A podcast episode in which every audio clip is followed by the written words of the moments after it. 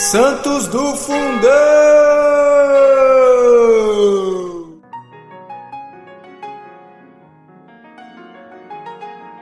Hoje nós vamos falar de Santa Marta, a Virgem, do século I, inclusive está na Bíblia, hoje dia 29 de julho.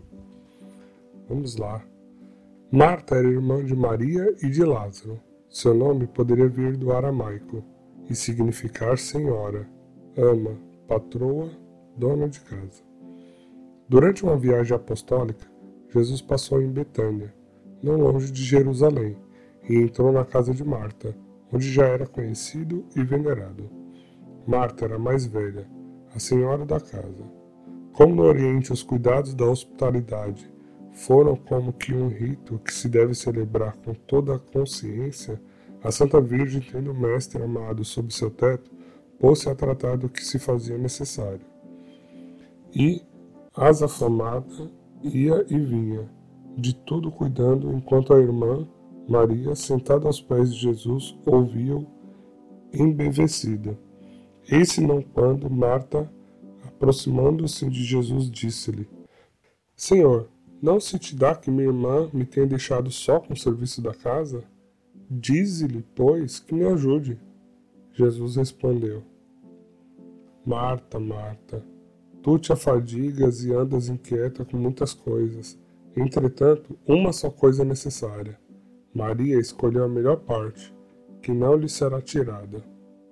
Nosso Senhor não diz, de modo expresso, qual a única coisa necessária Todavia, não é, não é aquilo que ocupa Marta no momento, e sim o que Maria escolheu: aplicar-se toda inteira a ouvir a palavra do Mestre, a palavra divina. E por isso, buscando a salvação da alma, a parte que escolheu, a melhor e que não lhe será tirada, já que a contemplação a que Maria se entregou durará eternamente no céu. Por outro lado, não se aduza que as palavras de Jesus dirigidas a Marta sejam de repreensão. Marta trabalhava para ele, desdobrava-se carinhosamente para bem servi-lo. Vão naquelas palavras uma preferência pela contemplação, que é superior à atividade.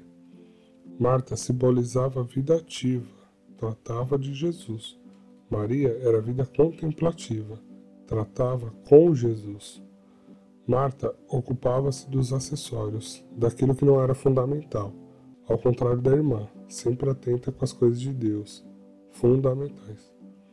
Na ceia de Betânia, enquanto Marta servia, Maria, tomando uma libra de bálsamo feito de nardo puro e de alto preço, ungia os pés de Jesus, aos quais enxugou com os próprios cabelos. Marta servia e ocupava-se de Jesus. Maria, aos pés do Mestre, ocupava-se com Jesus. Aquilo, naturalmente, era agradável a Jesus, Deus. Tanto que ao dito de Judas: Por que não se vendeu este bálsamo por trezentos dinheiros e não se deu aos pobres? Jesus retrucou benevolamente: Deixai-a. Ela reservou isso para o dia da minha sepultura, ou seja, Maria, ocupando-se com o Senhor, profetizara sem o saber o próximo sepultamento do bem-amado Mestre. Que Santa Marta rogue por nós.